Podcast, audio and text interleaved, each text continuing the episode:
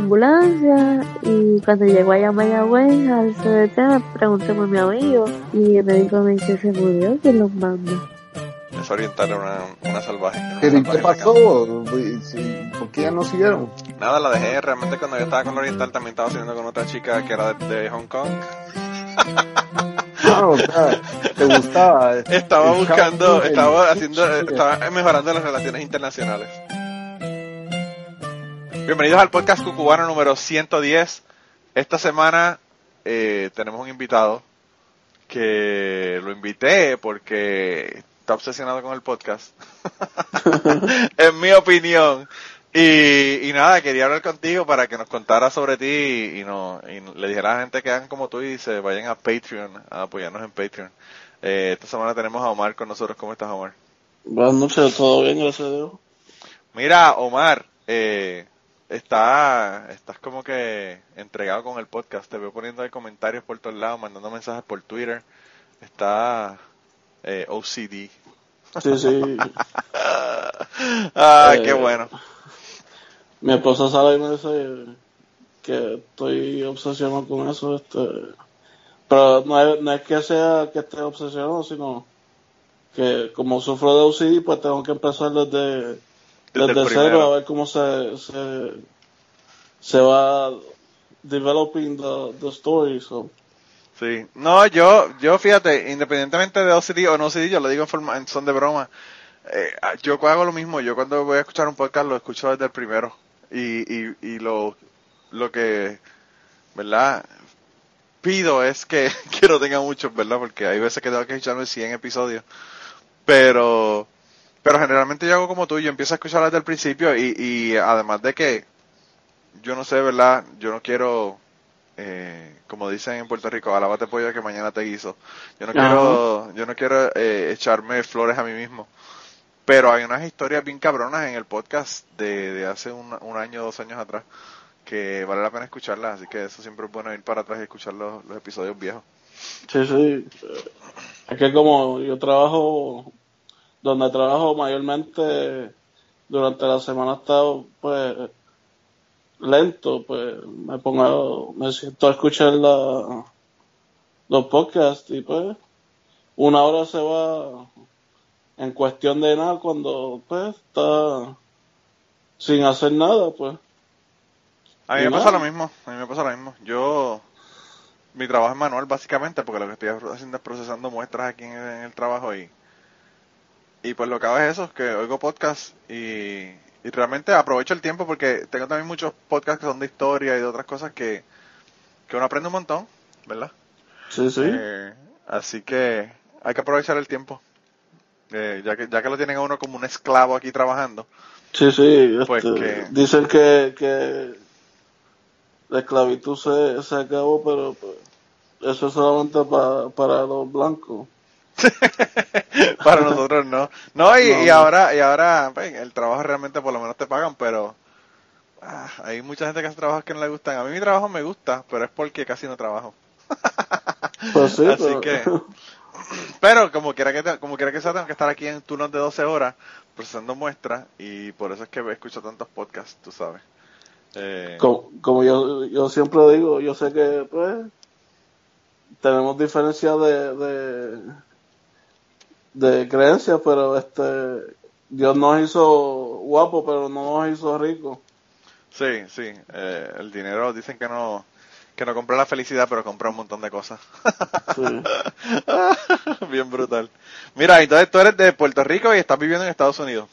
Eso es así, soy de Carolina. Este, estoy viviendo en Charlotte, North Carolina ahora. Carolina, o sea que te mudaste para de Carolina a Carolina del norte. Sí. qué, qué, casualidad, ¿verdad? Que te mudaste para creer en el norte. Y fíjate, eso, eso es una, una, un destino que realmente no es muy, no es muy popular dentro de los boricuas, ¿verdad? Generalmente los boricuas se mudan para Florida, para Nueva York, para Connecticut. Eh, ahora yo no sé por qué, cuál es el asunto con Texas. Está todo el mundo mudándose para Texas también. No sé, eh. sé que eh, la cantidad de boricuas acá son se pueden contar con una mano. Ahora es que está creciendo, pero pues cada vez que ve un, se ve un boricua, es como que, un boricua aquí, ¿qué tú haces aquí? Y se conocen porque uno los oye, los oye hablando y uno sabe por la forma que hablan que son boricuas. Sí, sí. La mancha de plátano no se le despinta a nadie de Puerto Rico. No importa Eh. de qué parte de, de, de, de, pues, de América del Sur o Central que tú seas, la palabra puñeta o qué sé yo no, no es común allá. So, Sí, sí, uno sabe, uno. O, o por palabra o por el acento, ¿verdad? Uno, uno sabe. Pero aquí me pasa a mí igual también porque aquí tampoco hay mucha gente que son de Puerto Rico. Aquí cuando yo empecé aquí a, a- a estudiar, había un grupo de estudiantes que eran de Puerto Rico que siempre estaban jangueando juntos y, y habían dos o tres, había una chica que era de Cuba, uno, dos chicos que eran gemelos que eran de, de Panamá y el resto eran de Puerto Rico y nosotros eh, jangueábamos con ellos. Pero yo no sé, después de que yo llevo tanto tiempo aquí, como que ni me interesa buscar que haya gente de Puerto Rico. Pero como tú dices, No. me, me sorprende que haya que haya gente de Puerto Rico aquí. Porque no es un lugar yo los veo, yo los veo, pero pues muchos de ellos se creen que es como, como en Puerto Rico que pues que el pan baja del cielo, que llueve billetes Sí. y cuando pues se ven que no es así, pues prefieren regresar a- al mantengo ahí en Puerto Rico. Sí, pero también lo que pasa, yo no sé, eh, yo creo que es una cuestión de, de cómo, de las cosas que a uno le llaman la atención, ¿verdad? Porque yo en mi caso, por ejemplo, aun cuando yo estaba en la universidad y toda esa pendeja, yo no era de irme a joder para discoteca, o a irme para el 8 de blanco ahí en la, en la Yupi, o No, janguear en el viejo San Juan. Yo iba, ¿verdad? De vez en cuando. Pero yo tenía compañeros y amigos que eran, eso era lo, su vida. Eso era lo que hacían todo el tiempo. Sí, tengo también eh, amigos, amistades que son así. Yo nunca visité una, una discoteca, ahora estoy muy viejo para eso, así que... Y Tienes que intercambiar pareja para ir a una discoteca ahora. Sí, eh, y no, porque ya voy para un, a- voy ahora para un año de casado, así que...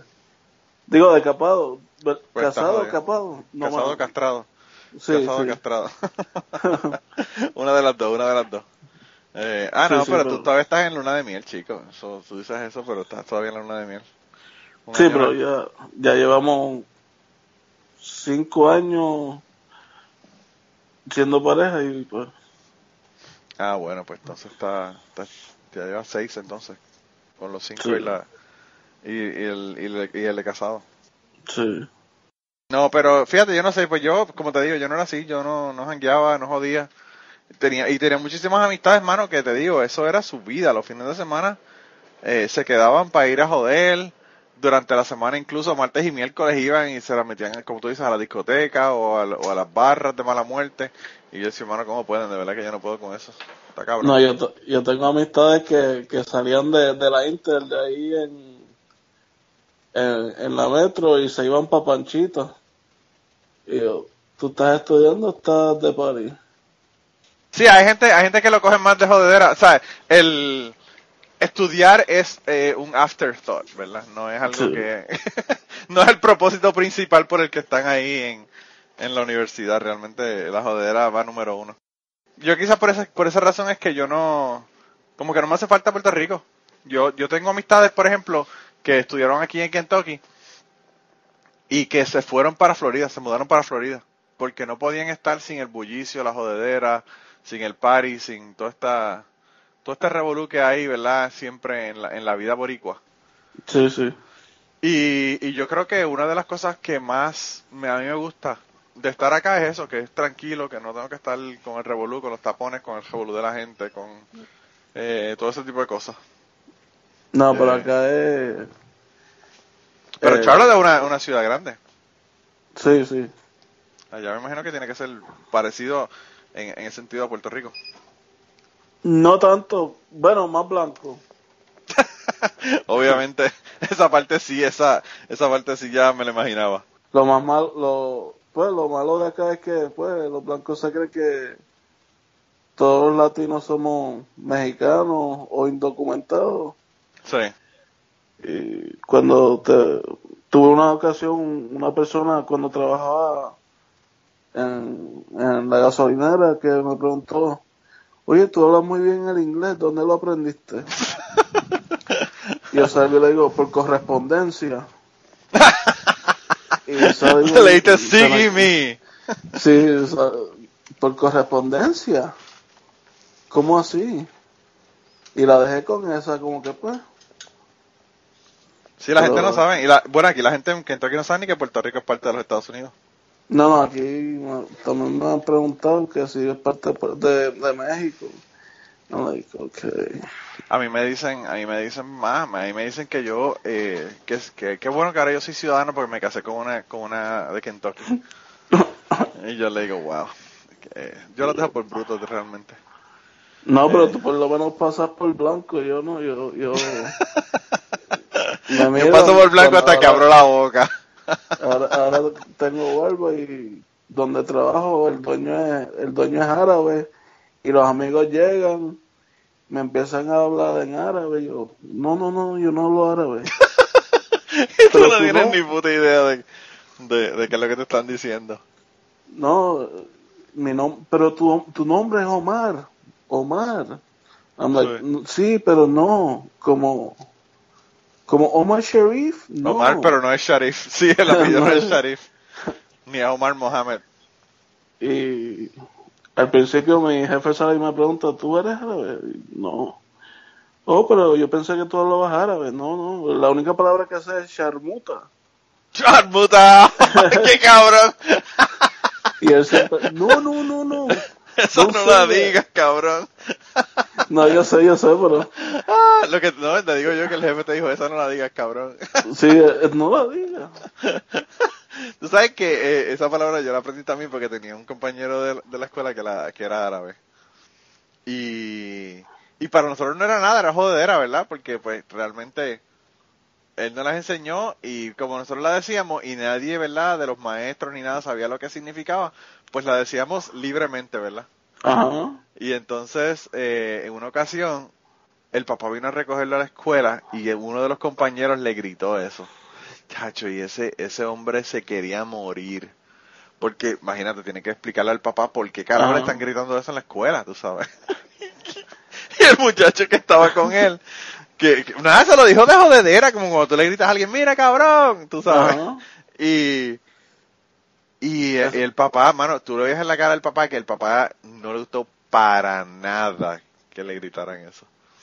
Eh, No, eso- esa palabra yo la aprendí en Puerto Rico en- cuando estaba en séptimo, que tenía un compañero que era palestino. sí.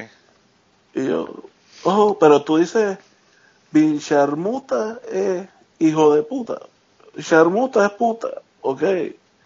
Y siempre se me quedó eso y yo como que, ok. Pues a mí me pasó también con el compañero de, de la escuela. Pero el, pero el problema fue, mano, el, toda la explicación que el pobre muchacho tuvo que darle probablemente al papá ese día que le gritaron eso en la, en la escuela. Quedó brutal. No, y ellos cogen eso bien personal. Sí, es bien, eso es bien serio. Sí, es una, es una, no es como cuando a ti en Puerto Rico te gritan cabrón, que tú lo tomas como, dependiendo de cómo te lo estés gritando. Ajá. Eh, eso es un insulto bien serio para ellos. Bien serio. Eh, y yo creo que él se arrepintió mil veces de habernos dicho realmente eh, que era lo que lo que significaba porque pues lo tomaron a jodera y terminó saliendo el tiro por la culata. Sí. Bien cabrón. Ya, Pero- ya yo me di por vencido y eh, pues estoy viendo a ver cómo, cómo empiezo a aprender árabe porque si no puedo con ellos, para eso me uno, ¿verdad? Claro. No, no, y, siempre es bueno saber otro idioma. A mí me, me encantaría aprender árabe. Tú sabes que yo, eh, cuando yo estuve, cuando yo fui a Egipto, cuando estábamos saliendo de Egipto, no cuando estábamos entrando, nosotros fuimos de España, de Puerto Rico a España, de España pa- hicimos una parada en, en Egipto y de Egipto fuimos a Kenia. Y cuando regresamos, fuimos a Egipto y nos quedamos en Egipto una semana buceando. Pero cuando íbamos a salir de Egipto para ir para España, un muchacho que iba con nosotros tenía la piel más o menos del mismo color de la tuya, que no es negro, pero es eh, tostado, Trigueño. más oscuro, más Sí. trigueño, sí. y tenía unas facciones de árabe bien cabrón. Y entonces, eh, cuando fuimos a salir, el chamaco estuvo como, como 20, 25 minutos, lo- los, los, los jalaron, lo sacaron y empezaron a hacerle preguntas y pendejas porque creen que el tipo era, era de Egipto y que estaba tratando de ir, de salir del país con un, con un eh, pasaporte falso de Puerto Rico, americano, ¿verdad? No de Puerto Rico, pero. Y, y le- lo interrogaron casi media hora. Y al fin y al cabo, pues, te- tú sabes, lo dejaron ir y, y salió y toda la pendejada y no, no perdimos el avión ni nada. Pero el tipo estaba cagado porque imagínate, tú, estás, tú te imaginas tú en, en Egipto y que te empiezan a preguntar y tú no sabes de qué carajo te están Sí, hablando porque sí, te tú estás como que yo no soy terrorista. Sí, mano, eh, bien, bien cabrón, bien cabrón. Eh, y el chamaco era ingeniero, era, era de Puerto Rico, era ingeniero. Eh, Pero si tú miras a ver, si tú miras y te fijas, eh, lo que es el área de México, Puerto Rico y Centroamérica, hay muchas muchas personas que tienen facciones de, de árabes. Sí, pero pues que imagínate, en España, en España los árabes estuvieron 700 años. Pues sí, también. O sea que, pues, que independientemente, independientemente de que quizás no lo parezcan, los genes están ahí. O sea, es, eh, es brutal la influencia. Aparte de que también hay influencia en el lenguaje y en otro montón de cosas, ¿verdad? Pero, eh, pero sí, sí, la influencia está ahí. Pero ese tipo por poco lo dejan allá en, en, en Egipto arrestado porque se quería ir del país. Yo me moría de la risa. Y allá la, la cosa, la- los castigos son peores que acá. Allá no hay... No, y, y yo no sé si el tipo le estaban hablando en qué, porque si le estaban hablando en, en, en su idioma, él no sabía un carajo de lo que le estaban diciendo.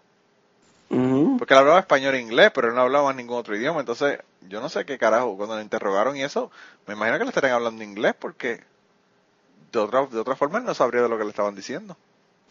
Pero mejor el, el, el tipo de, de aduana le está traduciendo con Google Translate.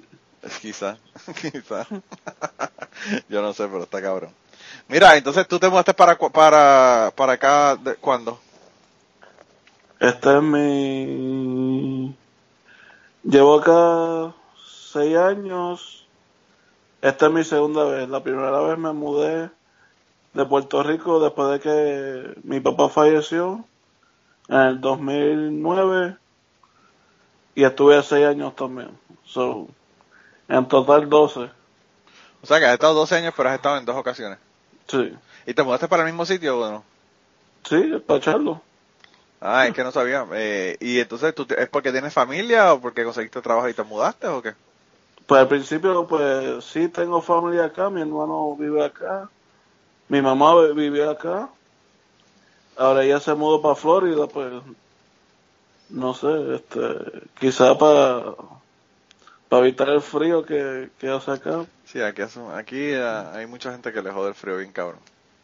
Entonces, nada, la primera vez después me mudé para Tampa, Florida, regresé a Puerto Rico y después, antes de que mi abuela me falleciera, sale y me dice, o te mudas para acá o te olvidas de que tienes abuela. Y pues me mudé. Ah, vaya, wow. Y entonces ahora llevas seis años ahí eh, en, en esta vez que te mudaste. Sí. Pues llevas un montón de tiempo acá, la mayor parte de la gente no dura ni eso, la, ma- la mayor parte de la gente a los dos años dice, no, no puedo, no puedo estar en Puerto no puedo no estar en Puerto Rico y se mudan de nuevo a Puerto Pero Rico. no puedo con el frío. o no puedo con el frío. Yo no sé, porque ahora quizás la cosa va a cambiar luego del huracán y todo eso, y me imagino que ya no es lo mismo, ¿verdad?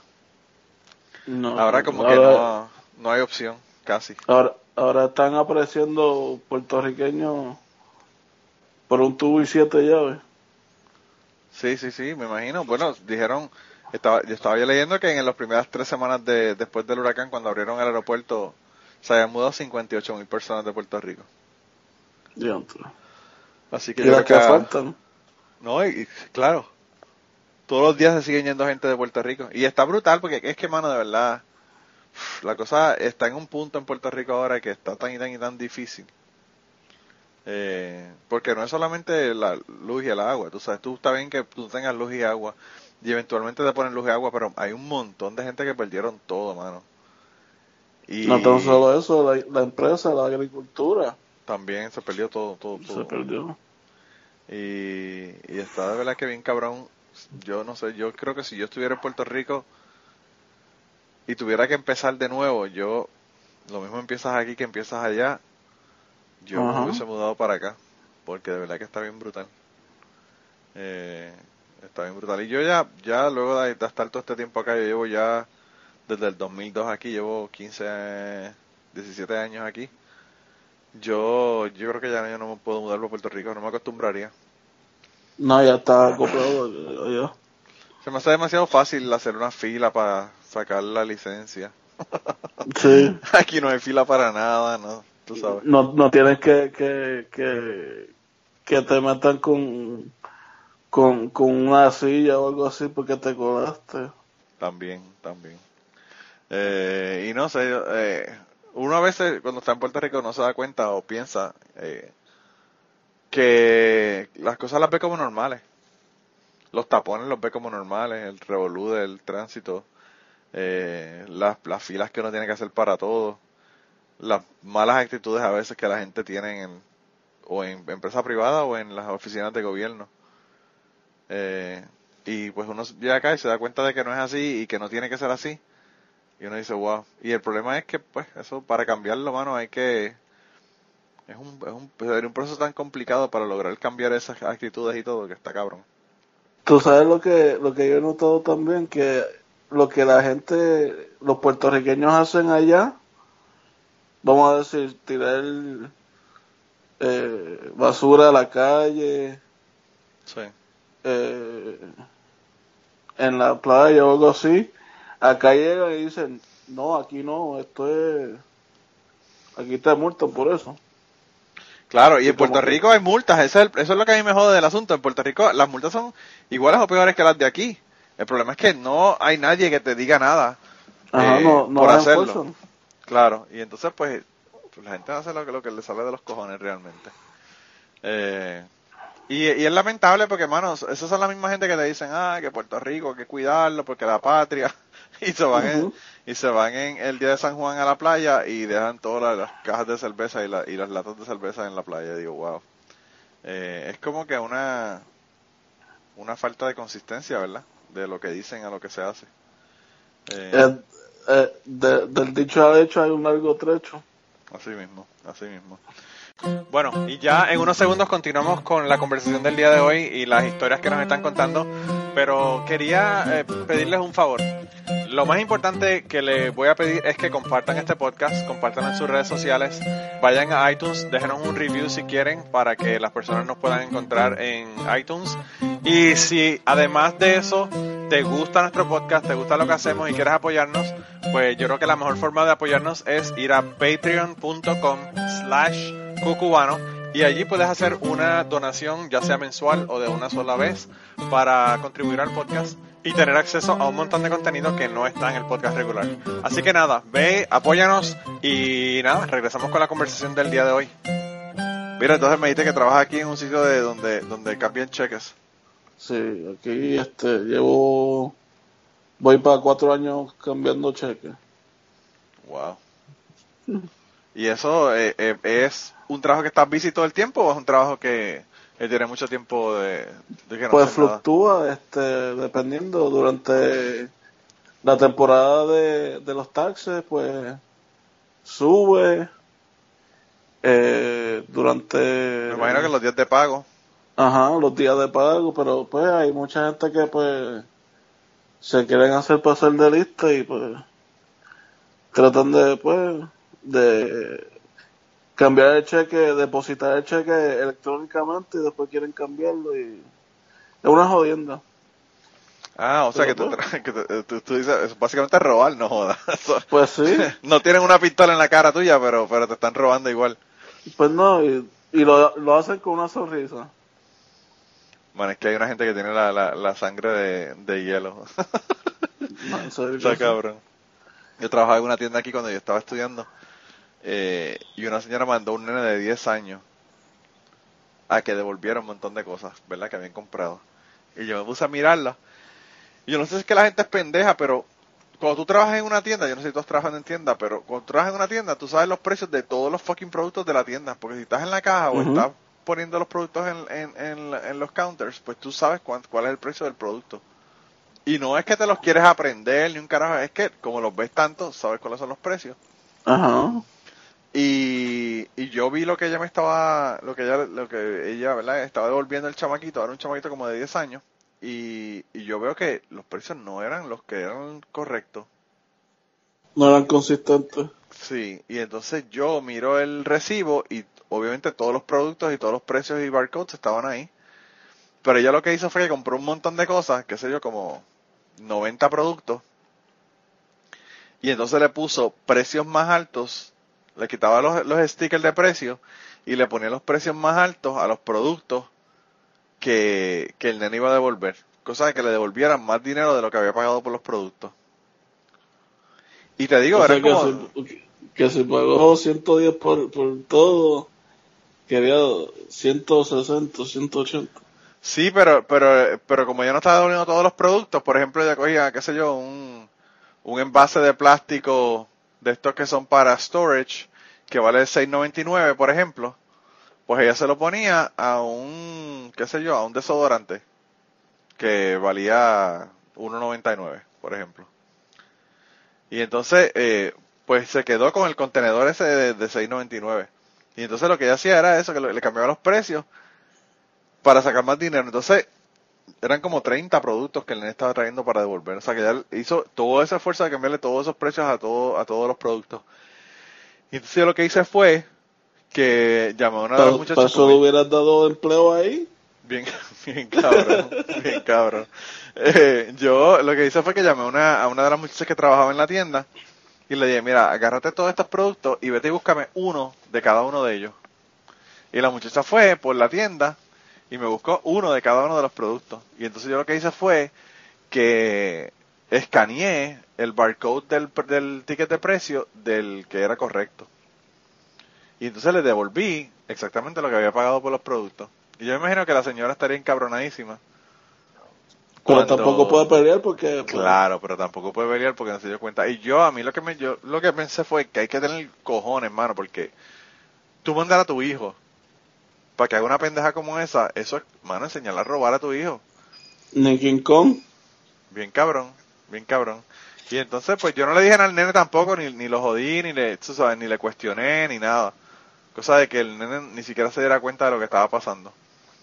Pero yo, yo entonces lo que hice fue que le di el, el dinero correcto, le di el recibo y el nene se fue. Y la señora no volvió ni nada, no me dijo más nada. Porque pues no, realmente, ¿qué carajo me iba a decir? Ella no me podía decir nada porque los productos estaban, le estaba devolviendo correcto lo que era.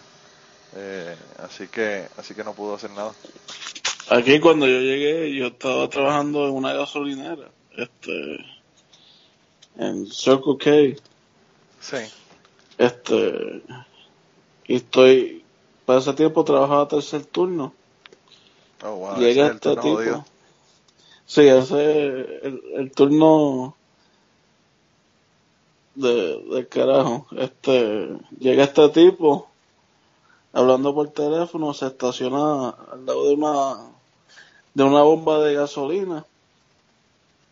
Y yo miro para afuera y veo que el carro está huma- humeando. Oh, wow.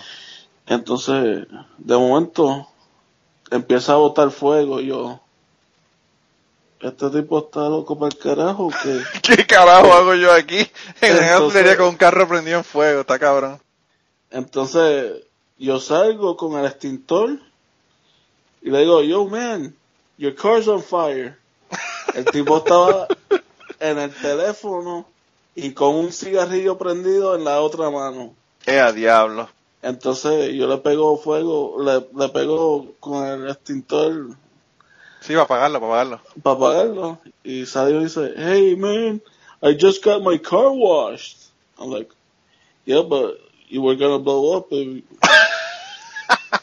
Aquí la gente, no sé, no sé. La Tienen gente de- piensa con el culo. Tienen cosas de no criarse, como dicen en Puerto Rico. Qué anormal. Yo te digo, yo no sé qué yo carajo haría, porque imagínate, tú ver un carro ahí en fuego, hermano, eso es un peligro cabrón. La, la, la, la bomba completa va a explotar. Explotamos todo para el carajo. Claro, claro. Aquí nos enseñaron un video una vez en el trabajo de, de los de entrenamiento. Ajá. eh, que había un tipo que tenía un uno de los camiones estos que llevan gasolina. Tú sabes que los camiones que tienen gasolina tienen diferentes compartimientos en en los en la parte de arriba, tú puedes saber, tiene uno que tiene creo que dos de 500 galones y uno de 1000 galones, me parece que es Sí. lo que tiene. Pero anyway. Con los diferentes grados de, de gasolina, sí. Sí, diferentes grados de gasolina y si vas a, vas, vas a ver- vas a comprar 500 galones, pues coges el de 500 galones y usas ese compartimento, lo que fuera. Pero el caso fue que parece que el, el tipo llegó a la gasolinería y eso era un video de las cámaras de seguridad, fue el que los que nos pusieron. Eh, un video de del tipo llega con el con el camión, estaciona el camión y parece que él estaba como que viendo dónde carajo, cuál de los compartimientos era el que tenía gasolina y cuál estaba vacío. Y él no sabía cuál de los dos era. Y el tipo con el celular es tan anormal, porque no le cabe otra palabra, que pone el flashlight del celular, se trepa encima del, del, del camión, abre los hatch que están en la parte de arriba y con el celular alumbra para mirar A ver. dentro del dentro de dentro del del eh, del camión, ¿verdad? Mano, y esa pendeja ha explotado. Que ese tipo voló como 20 pies de altura y cayó reventado en el, en el concreto de, de la, al lado del, del camión. Y no se movió. no. El tipo, aparentemente dijeron que el tipo no, no murió, pero se le rompieron un cojonal de hueso, se le rompieron las costillas. Y, y el tipo no, o sea, el tipo quedó noqueado. Él dijo, ah, aquí la hice con el Workers' Comp. Sí, mano, bien cabrón. Y, y entonces básicamente lo que nos estaban hablando era de eso, de, de confined spaces y que nunca se confíen de qué químico hay en un tanque y esto y lo otro. Y nos pusieron el, el video de eso, pero yo, yo decía, mano, es que a la gente, yo no sé cómo carajo se le ocurre. Mi, mi tío es tan anormal que mi tío se hizo una vez. Mi tío se puso a ver si una batería tenía líquido de un carro. Sabes que antes se podían abrir, no eran selladas completas Ajá. Pues él abrió, abrió, le sacó la tapa de donde estaban los, todos los, los, los compartimentos que tú le puedes poner, ¿verdad? Líquido de batería. La Él celda. la abrió, sí, las ceras de la batería. Y para mirar adentro, se puso a mirar con un lighter, el muy cabrón. Lo prendió y se puso a mirar con un lighter y le explotó en la cara. Quedó ciego de un ojo. Diantre. Bien Que cabrón. no sé, la, la, la gente no piensa. No, no, no, eh, no, no, yo no sé de verdad. Digo, yo no sé, quizás pensó que eso no era flamable, pero carajo, ¿a, a quién se le ocurre, mano? Un, un lighter, aunque el, la- el líquido de batería no fuese flamable, pues tú sabes que ahí está el motor y el motor corre con batería y si tienes un líquido de la gasolina o algo, explota para el carajo. O sea, eh, una estupidez de mi tío mayúscula. Mira, y me, y me comentaste que, que, te, que te asaltaron. Sí, sí, este. se- septiembre 3 de este año. Ah, eso Vamos fue el otro día. Sí, sí. Pa'l carajo. No se me olvida, eso fue yo entrando, abro la caja, empiezo a contar de que todo el dinero está ahí. Y entonces, pues entran tres tipos enmascarados Eh, diablo. y dicen, porque como la el check cashing está como dentro de una de un supermercado latino. Sí. esto es un asalto. Yo subí las manos y yo como que no es conmigo. No es conmigo, me encanta. No es conmigo. Así que... ¿Dónde están los chavos? Están ahí. Entonces abrieron, buscaron. Dame todo lo que tienes dentro de la caja. Está bien. Me bajo, entonces empiezo a buscar. Avanza. Pa. Y me dieron con la pistola en la, en la cabeza. Eh, diablo. 28 mil dólares se llevaron para después. 28 mil dólares. Sí. Anda pa'l carajo. Ese día hicieron, hicieron ¿Qué fiesta. clase de atraco, coño? Eso es sin contar lo que tenían en, eh, al frente. Wow, pero eso está cabrón, un montón, man, eso es un montón de dinero para no tener, eso es, ¿Eso era todo del supermercado y donde tú tenías o solamente de donde tú, donde tú trabajas? No, solamente yo, donde yo trabajo. Wow, qué. Porque era pa- iba a ser un viernes, creo. O un martes. Sí, sí, sí. Sí, Principio de mes. Sí, claro, un, un día un día que tienen que tener mucho dinero. Día los 28 mil pesos. Esa gente, realmente, probablemente lo hicieron ese día porque sabían lo que había. No eran pendejos. Sí, eso, eso fue lo que yo le dije a, a mi jefe. Y no te, y no te culparon como las, como hicieran, como hacían con No, no, eso, yo estaba en cámara. Tú sabes que, que este, bueno, y también te dieron, pero Joey Díaz, eh, él cuenta que eso ellos lo hacían, estaban eh, con, con una persona que ellos conocían que trabajaba en una gasolinería, ellos iban y lo robaban. Y entonces le daban, le daban una paliza cada vez para que pareciera que realmente eh, eh, era alguien que le iba a robar, ¿verdad? Eh, pero el muchacho estaba con ellos y que le decía, cabrones, no, no me den tan duro. Porque No. los tipos le daban una catimba brutal. Y el tipo ¿Sabes qué decía, estaban? cabrones, tú sabes, no sean tan hijos de puta. el peor que salía, th- This is pretend. sí, mano, el peor que salía de- del, del combo era él, bien cabrón. A mí también yo conté en, en Cucubana que me pusieron una pistola en la cara. Van esa es la cosa más desagradable del mundo. Tú pensar que la vida tuya está, depen- depende de ese cabrón. Eh, está cabrón, eso es No, yo, yo, yo creo que yo tengo más leche que un palo de teta. porque Porque desde chiquito, yo a los cuatro años, encontré el revólver de mi papá, empecé a jugar con él, se me cayó, se descargó, me entró el- la bala por la frente, me salió por donde está la coronilla, 18 días en intensivo, me dejaban por vegetal. Anda pa'l carajo. wow. Mano, qué cosa más cabrona. En serio que sí. Y cualquiera diría que, que le tengo miedo a las armas, pero no. Yo me la reía a- al cabrón ese que me asaltó, me la reía en la cara con que, ¿qué vas a hacer? Ya, ya el tiro que me iban a dar me lo dieron cuando tenía cuatro años Sí. yo mismo. Y me lo di yo mismo, así de lo que estoy. Y me imagino que, me imagino que de eso tú no te acuerdas. O te acordarás bien poco porque a los cuatro años. Pues me acuerdo por, por segmento, no, no completo. Porque Sí. pues, a causa de eso sufro de convulsiones. Oh, wow. Mano, Como fue un tramo cráneo pues. Sí, sí, sí. No, y está cabrón, mano, eso, eso es lo que, tú sabes, las armas, yo realmente entiendo que la gente quiere tener armas, y aquí, viviendo en Kentucky, yo sé cómo es que la, las armas pues son una forma de tú interaccionar con, tu, con tus hijos incluso, cuando vas a cazar o lo que fuera. Eh, y No, esto, yo, aquí, esto aquí parece el Wild Wild West. Sí, pues yo eso lo entiendo. Pero, mano, lo que pasa con las armas es que siempre el que sale jodido y el que sale con un tiro por las armas, o es la mujer del tipo que el tipo se encabrona y le pega un tiro, o son los nenes que encontraron la- las armas, y eso es lo que está cabrón de, de, de las armas, mano. Que siempre pagan los que no, Sí, los sí, que, los los que menos deberían de pagar.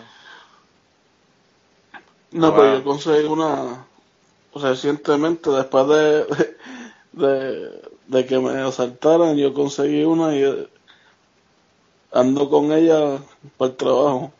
Pero, pero una pregunta, ¿eh? ¿y eso no es peor? Porque si te ven con un arma, puede que entonces sea más probable que te pegue un tiro. No, porque si es el carry concealed, no saben que tengo arma. Bueno, ellos no saben, pero si te chequean. No, pero pa- nosotros normalmente estamos detrás de un plexiglass que es A bulletproof. prueba de fuego, sí, a prueba de bala. Y en lo que ellos pasan por la puerta, pues Pues de verdad que no. no sé. Yo no sé. Yo pienso que sería. No sé, pienso que sería peor. Eh, Y, y aquí origen- ahora donde yo estoy viviendo, los, los homicidios están que hacen orillas, Sí. que tampoco voy a arriesgar que le pase algo a mi esposa o a mí. Sí, eso, eso es lo que está. Eso también depende del área donde uno viva. Yo, como en el área donde yo vivo, es tan mierda el pueblo que, que no pasa nada. Tú sabes. Pero, pero como te, como te digo, Charlotte es una, una ciudad grande. Que, que las ciudades grandes son otra cosa, mano. Eh, ¿Y tú vives cerca de la ciudad, en la misma ciudad o fuera? Vivo como a cinco minutos de la, de, del centro de la ciudad. Oh, wow, o sea que estás ahí, ahí mismo en la ciudad. Sí. Wow. A mí Charlotte me encanta, mano, y ese, y ese aeropuerto está bien cabrón, es uno de los mejores aeropuertos de la costa este. Sí. Eh, de verdad que es súper, súper cool uno hacer escalas ahí en ese, en ese aeropuerto. Eh, pero bueno.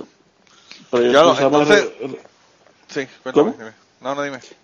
No, que yo quizá, bueno, quizá no, para, ahora para agosto, nos regresamos para Puerto Rico porque como a mi esposa se le vence el contrato de, del Teach for America ese, Sí.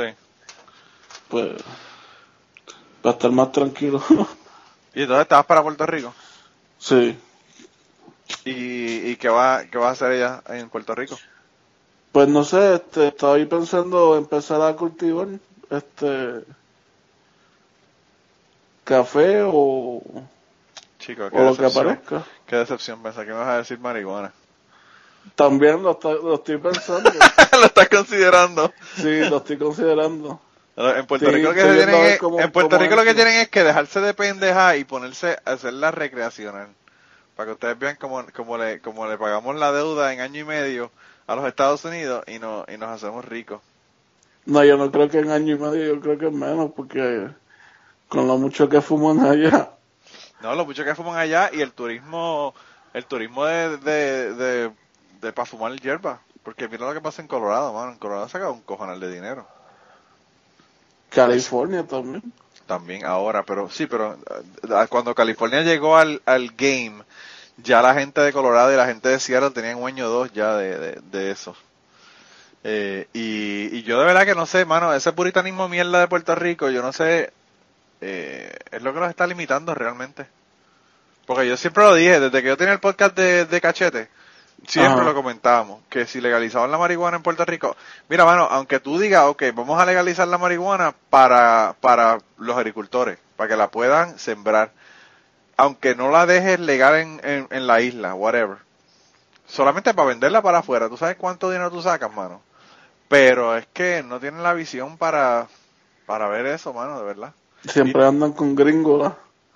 No, y los religiosos también se ponen a joder que si se va a joder el país. Y yo pensando, mano, el país, por empezar ya está jodido, número uno. Y número dos, la marihuana no hace un carajo realmente de que el país esté mejor o peor. Al revés, si la haces legal, tienes menos crimen. Ajá. Eh, de verdad que Más, el- más los taxes, los taxes, Sí, con los taxes que tú le saques. Y entonces, ¿para dónde tú te vas a mudar? Para, para Puerto Rico si vas que vas a sembrar el café. Para Aguadilla. Y en Aguadilla eh, hay siembras que valgan la pena de café. Pues el, el terreno está, lo que pasa es a ver cómo se, se hace para el café, pero No sé, porque en Aguadilla, en Aguadilla como que no, nunca me ha dado como que es un área de sembrarle café. Yo te digo porque eso, de eso fue lo que vivió mi familia toda la vida. sí. Sí, mi papá trabajaba en la cooperativa cosechero de tabaco y compraban tabaco y café a los agricultores. Y, Ahora está empezando la siembra de nuevo de caña sí, en, en Coloso, ahí en, en Aguadillo. sí. Eh, pero, pero ya el, el café realmente lo que pasó fue que en, y eh, digo, perdóname, el tabaco lo que pasó fue que en la década de los 90, a principios de la década de los 90, el gobierno dejó la- los subsidios para, para sembrar tabaco. Y al quitar los subsidios para sembrar tabaco, pues se jodió el tabaco, entonces se quedó solamente el café. Y entonces mi papá lo que hacía era que empezó, entonces le compraban el café en vez del tabaco a los agricultores. Y, y después le quitaron subsidios al café y se jodió también. Es que Puerto Rico, ¿Cómo? bueno, eh, yo no sé, eh, eh, yo pienso que es bien difícil competir porque tú tienes la, la República Dominicana y pues es bien duro competir con ellos y con México para, para sembrar café. Tendrías que, tendrías que hacer un mercado de café artesanal tipo Starbucks en donde entonces ya vendas un producto que sea más a otro nivel, ¿verdad? No, no para el uso diario, sino para más gourmet tipo. Sí, y, ha- y hay varios, varias personas que están haciendo eso. Sí, sí, hay, un- hay unas cuantas, hay unas cuantas este, compañías ahora. Y agricultores locales también. Sí, Hay uno de, creo que de San Lorenzo, que cuando fui le compré una, una bolsita de café bien bueno, este, pero no sé, quizás esté pensando en, en lo del cannabis, porque pues ya Audi, el cantante, como quien dice, abrió las puertas para eso en Puerto Rico. sí. Ya están otorgando licencia si tiene estrés, te duele el dedo del pie o algo así, pues ya. Sí, la, la medicinal ya, ya, ya la permiten en Puerto Rico. Sí. Pues mira, vela, date con Draco Rosa y te mudas pautuado. Sí, eso estaba pensando. Draco Rosa que, con, si tú le dices droga Draco Rosa, la contestación va a ser sí, porque este tipo se mete hasta el dedo. hasta el dedo se mete ese tipo bien cabrón. No, especialmente después de, de la, del cáncer que tuvo. Sí, ahora, ahora más, ahora, yo no sé, yo, ¿a ti te gusta Draco? Vamos a, vamos a, déjame, antes de empezar a despotricar contra Draco, déjame preguntarte. Pues sí, yo escucho de todo un poco, pero... Ya Draco- la, la Draco a mí- ahora... Lo que pasa es que me parece una música así como que demasiado... Me parece como si me metiese heroína cada vez que la escucho. Como si... ah, ah, como que demasiado... No es movida, ¿verdad? Es como que... ah, todo es una... Depresión. Sí, mano, de- deprimida, lenta, oscura. Eh, lo he escuchado, ¿verdad? Obviamente, pero no, pero no es, no es de mis favoritos. No, pero ya la, la música de ahora no es como la de antes. Yo nací en el 84, así que yo crecí escuchando que si Van Halen, Police, Sí, mano. No es lo mismo. La gente, es- habla, la gente habla mierda de la década de los 80, que era una porquería, pero yo pienso que no hay década que se le pare al lado a la década de los 80. No. Está bien cabrona.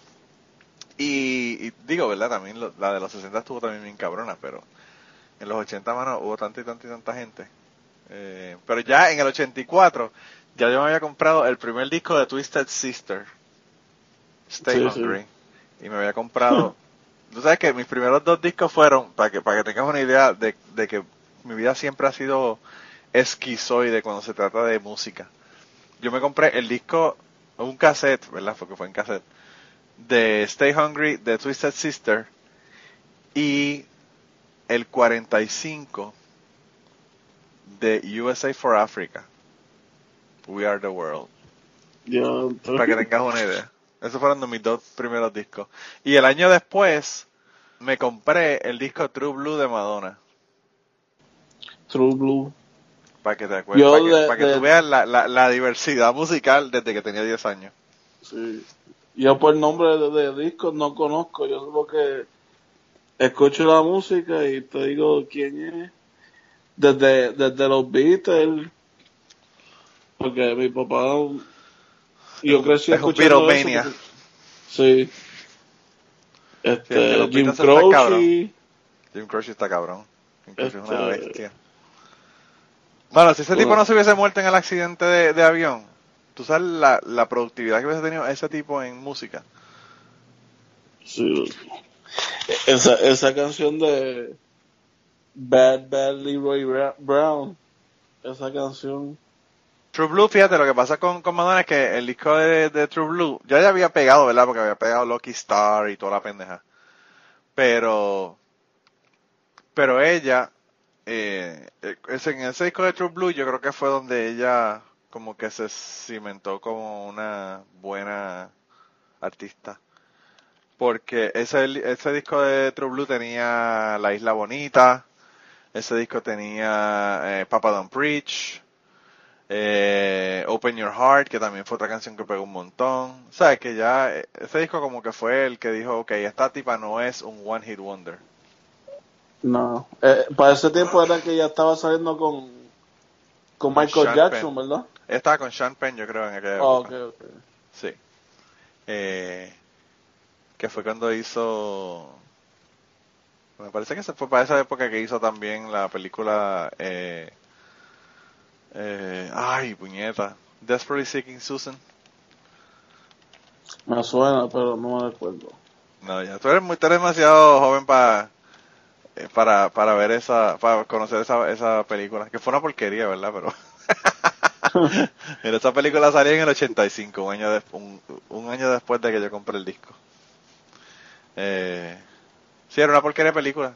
Había una comediante, una comediante de MTV que decía que en vez de, de decirle a la canción, de, de haberle llamado a la, a la película Desperately Seeking Susan, debían haberle llamado Desper, Des, ah, Desperately Seeking Talent. No. Porque la No, tipa pero- como actriz era una mierda. No, pero como actriz, quizá era una mierda, pero como cantante. No, como cantante era una bestia y como actriz no era mala porque yo no sé, a mí me gustó eh, A League of Their Own, a mí me gustó muchísimo. Esa fue una Sí. muy buena película.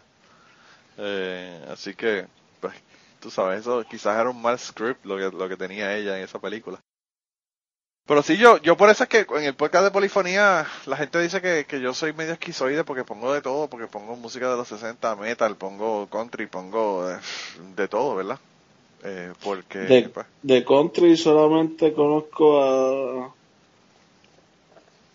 como. uh, Shelton. Blake Shelton. Blake Shelton, sí. Pero lo que pasa es que tú estás ahí también en un área donde se ve mucho country, ¿no? Sí. En Charlotte me imagino que tiene que ir todos los actos, toda la gente grande de country tienen que hacer conciertos ahí. Sí, pero Eso hasta que prohibieron lo de lo del HB2 de Ah, ¿verdad? Que la gente dejó de ir por la pendeja Ajá. esta de los transgéneros en los baños. ¿Qué co... Tú Mano, está cabrón. Como un cabrón político puede hacer que uno ni siquiera pueda disfrutar la fucking música ni los deportes porque le tengan que hacer boicot por una mierda que los cabrones deciden. loco y fueron varios artistas que Un montón que- de gente, sí, sí, yo me acuerdo. Bueno, en Georgia, en Georgia lo iban a hacer también y la gente de Walking Dead dijeron que no iban a grabar el Walking Dead ahí en Georgia y el, el gobernador de Georgia dijo que, que aunque lo, lo propusieran, él no iba a filmarlo porque iba a ser demasiado demasiado dinero el que se iba a perder en ese asunto. No, pero aquí son más con con con conserva ¿Cómo se dice? Conservadores. Ajá, son más conservadores, son como que Eso no, yo no creo que sea nada que tenga que ver con ser conservador, eso es ser un fucking eh, homofóbico, es lo, lo que lo que son. pero, pero si no, no, y, y, y hay que dar, hay que decirle usted tenga porque ni le importó un carajo la cantidad de dinero que perdieron, ujú. tú sabes. Ellos fueron para adelante y para el carajo. Diablo, pero a mí se me había olvidado esa pendejada de que ellos, de que ellos perdieron un montón de gente, de artistas que fueran por eso. Madre, que va actriz, ¿verdad? Loco, y eran, y eran cantantes que, que conciertos que, que iban a dejar chavos porque Un montón, claro. sí. De hecho, Blake Shelton, eh, de- y, y más después de que hizo The Voice. Porque Blake Shelton era, era un cantante de country grande. Pero cuando empezó a hacer The Voice, el tipo ya se convirtió en superestrella. Y... Diablo, está brutal. Shania Twain también. Shania Twain. Sabes que yo tengo... La gente que eran los, los jefes de mi ex esposa, ellos estaban en... Ellos tienen caballos de paso fino. Y eso es lo que hace mi esposa, entrenando caballos de paso fino con ellos, porque ella entrenaba caballos de, caballos de paso fino con su familia en Puerto Rico y encontró a esta gente acá y empezó a, empezó a, a bregar con los caballos, a trabajar con los caballos y a entrenarlos. Y, y en un momento dado a ellos le dijeron que, que había- los llamaron y le dijeron que estaban viendo para comprar un caballo de ellos que por favor que le mandaran información y que qué sé yo qué y que y que era una persona que eventualmente iba a ir a ver los caballos. Y le dijeron que era una persona famosa pero que no no le iban a decir hasta que la persona decidiera si iba a ir a ver el caballo o los caballos o no como que fueron los asistentes de ella de esa persona los que llamaron Sí, sí.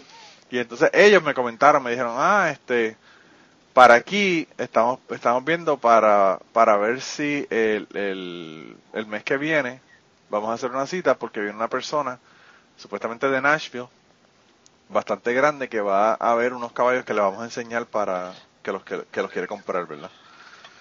Y entonces yo le digo, jodiendo, le digo, puñeta, pues si es Shania Twain, tú me dejas saber porque yo quiero conocerla, porque está bien buena.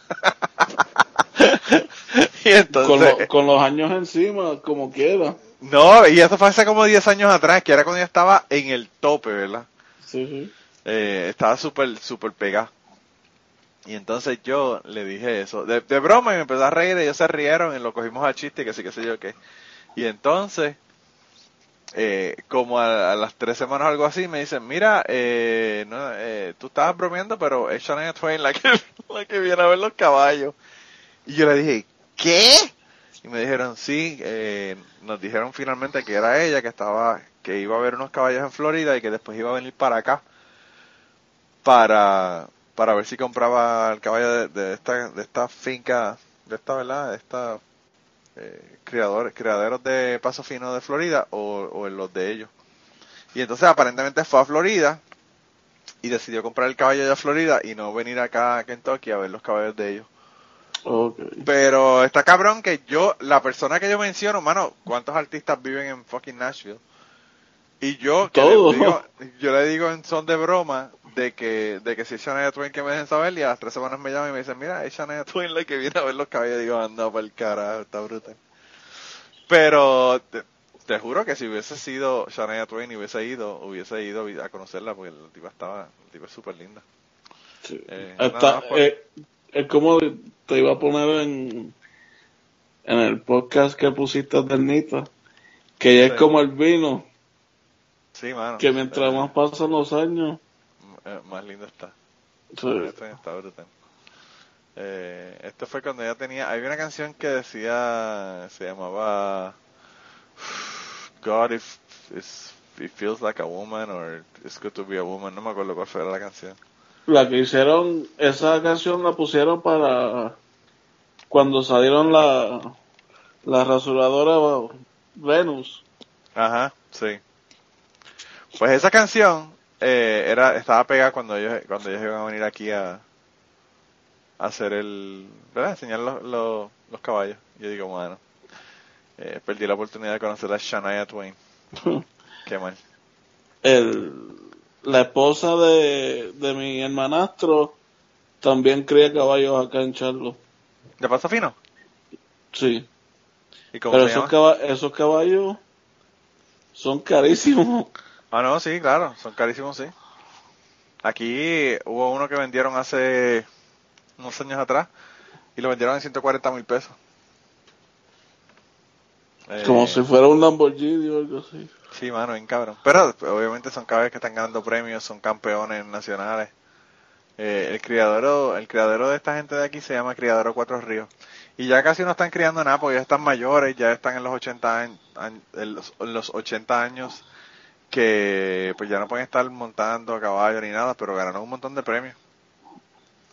Eh, y tienen unos caballos buenísimos, buenísimos los caballos. Y entonces a quién le van a dejar esa... Pues los lo que está- lo que están haciendo es vendiéndolos. Ellos tenían 43 caballos y ahora creo que solamente tienen 19. Digo, digo yo solamente 19, pero es un cojonal de caballos. Sí, sí, Pero pero en comparación con 43 que tenían originalmente, pues no no es, no es tanto. Y los están vendiendo poco a poco porque ya no pues realmente eh, el, el dueño del, del criadero los, los montaba y los, los llevaba a los shows y eso. Pero pues ya él no puede estar eh, llevándolos a los shows y qué sé yo, y entonces pues se le hace súper difícil y entonces están vendiendo los caballos. Y los man- el mantenimiento de mantener un No, es caballo brutal, es brutal. saludable. Es un montón de dinero, mano. Es un eso es un roto para tú echar dinero y que se desaparezca el dinero. Sí. Eso es como un sumidero. Le sigues echando dinero para ese roto y se desaparece. Eh, pero el tipo como doctor y tiene un montón de, de, dinero. de saldar- de tratar de saldar la deuda de Puerto Rico. Sí, algo así. Le siguen Se metiendo dinero y el interés se sigue, se sigue comiendo la deuda. Pues sí, ¿no? Y, y él y él realmente lo hizo, él le encantaba. eh, y no solamente le encantaba como hobby, sino que además de eso era muy, muy buen montador. Él ganó Amateur eh, Owner como cinco o seis años corridos. Ok. O sea, que él era muy bueno montando y muy bueno entrenando. Pero pues llega un momento, mano, y tú tienes 80 años, tú no puedes estar montando en caballo. Él se cayó y se rompió un montón de costillas. Y por poco se muere, bien cabrón. Estuvo hasta con una traqueotomía para poder respirar y toda la cosa. O sea, que fue bien, bien brutal. Y entonces después de eso, como que ya, tú sabes, dejó de, dejó de montar y eso. Mira, loco, pero llevamos una hora hablando, tú lo sabes eso. Ya Eh, una hora. que el tiempo se va, se va volando. ¿En Eh, serio que sí? Bien cabrón, bien cabrón. Yo, nada, de todos modos, mano, gracias por estar eh, en el podcast. Quería darte las gracias por estar en, en Patreon. Tú eres uno de los que nos ayuda en Patreon. Eh, y quería invitar a la gente a que si quieren, dense la vuelta al Patreon. Patreon, eh, bueno, tú eres testigo de eso, de que hay un montón de cosas adicionales en Patreon que no están en el, en el podcast regular. Sí, sí, lo vi. Lo, Así lo- que- Los podcasts sin editar. Hay podcasts sin editar, hay podcast, cosas que grabamos antes o después de los podcasts. Tenemos Ajá. una historia, vamos a ponerle una historia, hay una historia que nos contaron de, de Halloween, que no la he puesto en el podcast regular, quizás en el futuro la ponga. Así que se la perdieron de Halloween, ya estamos en noviembre, pero quizás en diciembre o algo así la ponga para todo el resto de la gente porque la historia me gustó. ¿Pero cuál de todas? La historia del mazapán. oh, ok, ok. La historia del mazapán se llama. Eh, a mí ese, ese nombre todavía me da risa, mano. El mazapán. No es que yo, yo lo vi, yo. ¿Están hablando de- del pan o qué? ¿No sabes de qué cara habla la historia? No, no, no. El, el mazapán era, era el nombre que le daban a un niño. Era un, un mal nombre, ¿verdad? Porque era gordito el nene. Pero bueno, anyway, eso, no le voy a contar más de la historia para que la escuchen. Sí, sí, no, no, no, no, no, no, no tienes spoiler. No voy a tirar spoiler, claro, no voy a tirar spoiler en la, en la, en la historia. Pero mira, mano, pues está bien cabrón. eh, de, de verdad que gracias por estar aquí con nosotros en el día de hoy. La pasé cabrón. Aquí. Este, por favor, no te pongas a jugar con alma ni, ni te pongas a, entrarte a tiros con gente en el trabajo porque eso no deja nada, mano. Eso está cabrón. No, no, tranquilo, no. Yo, si, si tú para poder ser como un árabe, de verdad, lo que tienes que conseguirte es una, una espada. Que Sí, a que- cortar cabeza. a cortar, a tumbarle cabeza como los de Arabia Saudita. Eh, bien cabrón. Pero nada más, cuando no tengas con quién, Grabar. ya sabes. Ah, bueno, pues te aviso, sí, sí, te aviso, sí. Eh, y nada, este, de verdad que la pasé, la pasé brutal. Y, Y gracias por tenerme en el podcast. no, y, y, y, mano, gracias por el apoyo de Patreon y, y por el, por la pauta que nos estás dando, porque nos está dando pauta por todos lados. No, no, ahora me falta empezar el, el- a teorizar. Y empecé. el A teorizar, de- vas a estar jodido porque son 214 episodios, 215 Ah, no, pero- episodios que yo estuve. Y, y ahora ya no estoy, así que ahora se quedaron el, el resto del combo allá. Polifonía también. Polifonía, polifonía es más, más relax porque casi no hablamos. Realmente nosotros para polifonía lo que grabamos es como media hora porque el resto es la música. Eh, pero a mí lo que me gusta de pol- polifonía, yo, yo no sé si tú sabes de polifonía, pero polifonía yo lo grabé, empecé a grabar en el 2012. Y dejé de grabarlo, dejé de grabarlo porque me daba me daba pereza grabarlo solo. Porque era yo solo grabando. Entonces, Catástrofe del podcast Bizarro, parece que encontró el podcast de alguna manera, se puso a escucharlo. Y me dijo, ah, que por qué no lo sigues. Y yo le dije, bueno, porque es que no, no quiero grabar solo. Y me dijo, ah, pues vamos a grabarlo. Y yo le dije, pues vamos a grabarlo. Y lo que me gusta del podcast es que como ella tiene tantos gustos musicales tan diferentes a los míos, Sí. y yo, los míos son tan diferentes a los de ella, pues como que hay un complemento bien chévere de un montón de música. Ella sabe más de música de ahora y yo más de música vieja. Y, y en un mismo programa podemos tener música country, metal, pop, K-pop, eh, de todo, de todo, de todo. Eh, así que pues nada, eh, eh, no sé, a mí me, me gusta el concepto porque tenemos un montón de música bien variada. Eh, y por cierto, tengo que, este fin de semana tengo que grabar con él en algún momento para poner el de la semana que viene. A ver de qué, de qué vamos a hablar la semana que viene. Todavía no estoy seguro. Pues Pero- estaré pendiente, a ver. Y, Pues sí, nada, pues estamos, nada. estamos conectados y nos seguimos conectados por Twitter. Ya saben, gente, que si nos, si nos quieren conseguir en Twitter, estamos en, en Cucubano Pod. Eh, a mí me consiguen en Manolo Matos. Omar, ¿cuál es tu Twitter? Arroba GevMo en Twitter. Arroba GevMo, G-E-V-M-O, right? Es correcto. Bueno, pues allá busquen a, busquen a Omar y salúdenlo por allá por Twitter. Y nada, de verdad, mano, eh, como te dije, gracias por estar en el podcast y, y nada, Y, volvemos en otro y nada, momento que se a la repita. gente que apoya lo nuestro también, porque Bien cabrón. No, y, y, y cuando empiezas a, a sembrar eh, marihuana me avisa. dale, Que te tengo- aviso. Estoy Te interesado envío el en primer eso. batch. El primer batch, el primer batch, a ver si. yo nunca he fumado marihuana, pero si, si es de la tuya, yo la pruebo, la pruebo. Dale, dale. Sí. Es un edible. Sí, mano, bien cabrón. La, la, compramos un, un saco de pangola, de pangola de la tuya para que venga Joey Díaz y se mude para aquí, para Kentucky, que ya dijo que se quiere mudar Ah, pues dale, ese, ese es bueno para... A Joey Díaz, la, única la- manera de traerlo a Kentucky es que haya drogas, que haya Una- hierba. Le hacemos una encerrona ahí. Bien cabrón, bien cabrón. bueno, bueno, pues cuídate un montón, hablamos y, y nada, nos mantenemos en contacto. Y que pasen buenas noches a todos los podcasts. Escucha. Y antes de terminar esta semana, queríamos darle las gracias a las personas que nos han ayudado con el podcast. Raúl Arnaiz nos hizo el logo y a Raúl eh, sus trabajos los consiguen en homedecomic.com. Así que dense la vuelta por allá y chequen los trabajos de, Raúl que están brutales. Y la canción del podcast la canta Maida Belén con Rafi Lina en la guitarra y Kike Domenech en el 4.